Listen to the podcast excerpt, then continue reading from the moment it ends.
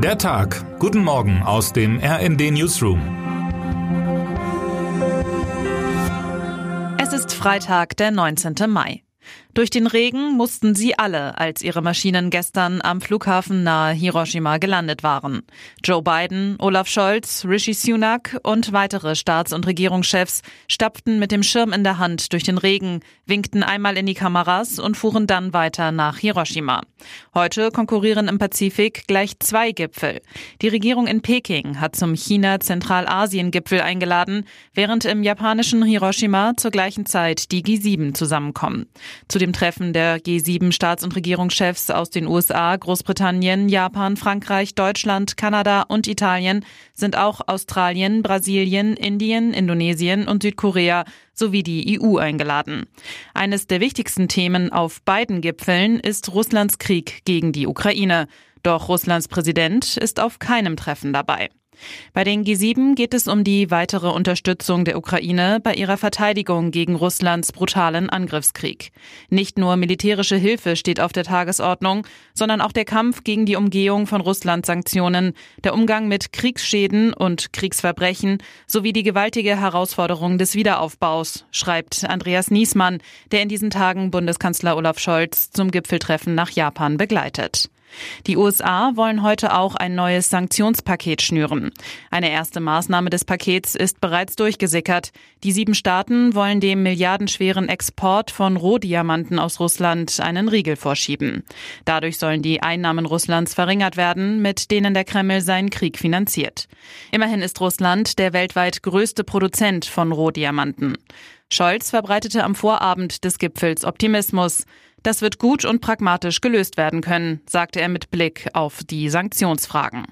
Dass nun ausgerechnet in Hiroshima, das 1945 von einer Atombombe verwüstet wurde, wieder über Krieg gesprochen wird, sorgt bei einigen Menschen im pazifistisch eingestellten Japan für Kopfschütteln. RD-Korrespondent Felix Lill berichtet von der Sorge der Japanerinnen und Japaner, dass Hiroshima nur als schöne Fototapete herhalten soll, die Friedensbotschaften der G7 aber bloße Lippenbekenntnisse werden könnten. Während der chinesische Präsident Xi Jinping heute bei einer Art Gegengipfel die Staats- und Regierungschefs von Kasachstan, Kirgisistan, Tadschikistan, Turkmenistan und Usbekistan zu Gast hat, dürften die G7 auch China ins Visier nehmen. Denn schon länger gibt es Belege dafür, dass chinesische Unternehmen die westlichen Sanktionen umgehen und Russland mit Hightech-Bauteilen für Waffen beliefern. Das zunehmend aggressive Auftreten Pekings fordere den Westen heraus, schreibt Niesmann. Doch wie man auf diese Herausforderung politisch, ökonomisch und auch militärisch reagieren solle, sei nach wie vor hoch umstritten. Beobachterinnen und Beobachter rechnen damit, dass beim G7-Treffen hinter verschlossenen Türen auch über die Nachfolge von NATO-Generalsekretär Jens Stoltenberg gesprochen wird. Ich habe keine anderen Pläne, als meine Amtszeit in diesem Herbst zu beenden, bekräftigte Stoltenberg erst gestern wieder im Interview mit dem Spiegel. Das G7-Treffen ist für die großen westlichen NATO-Mitglieder die letzte Möglichkeit vor dem NATO-Gipfel im Juli, sich auf einen gemeinsamen Kandidaten oder eine gemeinsame Kandidatin zu verständigen. Ein möglicher Nachfolger könnte der britische Verteidigungsminister Ben Wallace sein. Er würde offenbar sofort zusagen. Das ist ein Job, den ich mögen würde, erklärte Wallace gestern in Berlin und legte nach, NATO-Generalsekretär wäre ein fantastischer Job. RD-Chefautor Matthias Koch glaubt, dass Wallace eine gute Wahl wäre. Er skizziert fünf Gründe, warum Wallace für den Job geeignet wäre und die NATO von ihm profitieren würde. Termine des Tages. Die SPD hat die Wahl in Bremen gewonnen. Heute beginnen erste Sondierungsgespräche für eine Koalition.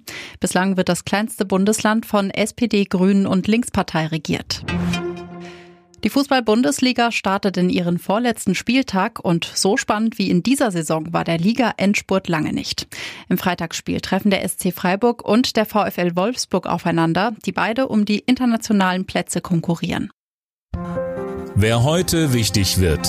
Heute findet erstmals wieder ein Treffen der Arabischen Liga mit Syrien statt. Die Mitgliedschaft Syriens war nach den gewaltsamen Niederschlagungen von Protesten im Jahr 2011 ausgesetzt worden. In Kairo einigten sich die Außenminister der arabischen Länder auf eine Wiederaufnahme der Regierung von Bashar al-Assad in die Organisation. Assad wird bei dem heutigen Treffen in Saudi-Arabien erwartet.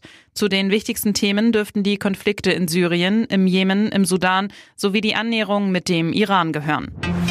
Und damit wünschen wir Ihnen einen guten Start in den Tag. Text Sven Christian Schulz, am Mikrofon Linda Bachmann und Jana Klonikowski. Mit rnd.de, der Webseite des Redaktionsnetzwerks Deutschland, halten wir Sie durchgehend auf dem neuesten Stand. Alle Artikel aus diesem Newsletter finden Sie immer auf rnd.de slash der Tag.